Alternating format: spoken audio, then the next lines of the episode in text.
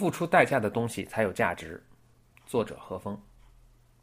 有一个高端大气的行业叫做管理咨询，这个行业的一个最根本逻辑是，给那些很聪明的人衡量的标准是最好的本科学校和成绩，并且有最好的商学院的 MBA，给他们短则几周、长则数月的时间，然后这些人虽然原本对某个行业一无所知，却能够以他们的智慧以及一些神奇的方法，给那些从业几十年的企业和管理者提供价值不菲的建议。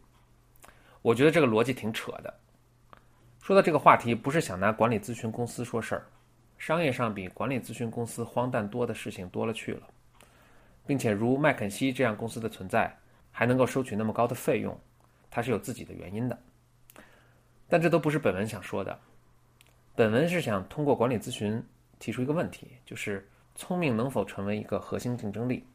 好的方法能否成为核心竞争力？如果不是，那什么可以成为核心竞争力？咨询公司似乎觉得聪明的人和好方法就足够了，这就是为什么他们坚持只从最好的学校招收最好的学生，并且开发出各种听起来高端大气的方法论，被称为 frameworks。这些方法论也流传到社会上，作为年轻人快速了解某一个行业，并且希望以此能够在比如工作面试这样的场景中脱颖而出的利器。但这些方法论能帮助你的非常有限。就更别提脱颖而出了。原因也很简单，你能够几天搞定的东西，别人也能够几天搞定。简单的供求关系就决定了，通过这种方法得来的知识不会为你迎来什么回报。市场机制决定了，花几天做出来的活儿就值几天外包的这样一个价值，否则市场就会处于不稳定状态，会自发调节。沿着这个思路，我们可以得到一个结论。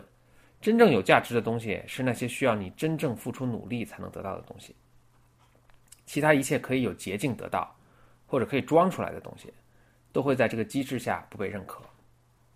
这个机制甚至发展到极端，付出本身成为被认可和追求的东西，而你获得的食物或者技能反倒次要了。比如孔雀的尾巴，公孔雀的尾巴对求生觅食没有什么作用，反而十分累赘。公孔雀尾巴的唯一功能就是吸引母孔雀。为了吸引母孔雀，公孔雀们进入了一场争相比着谁的尾巴大而艳丽的竞赛。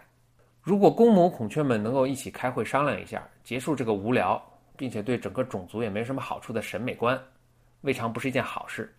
但是母孔雀们需要知道哪只公孔雀是最强壮、最健康的。姑娘们需要一种能够清晰判断又不容易伪装的标准。她们选择了尾巴的大小和艳丽程度，因为这个没法伪装。能够耗费这么多养分和冒着被天敌捕杀的风险而供养起一个大尾巴的雄孔雀，必然是健康强壮。所以姑娘们就认准了这个标准。虽然尾巴本身对种族来说有害无益。顺便说一句，钻戒在人类的婚恋中起着类似孔雀尾巴的作用。人类的姑娘们一定坚持索要大钻戒，而不要被男方的花言巧语蒙蔽了。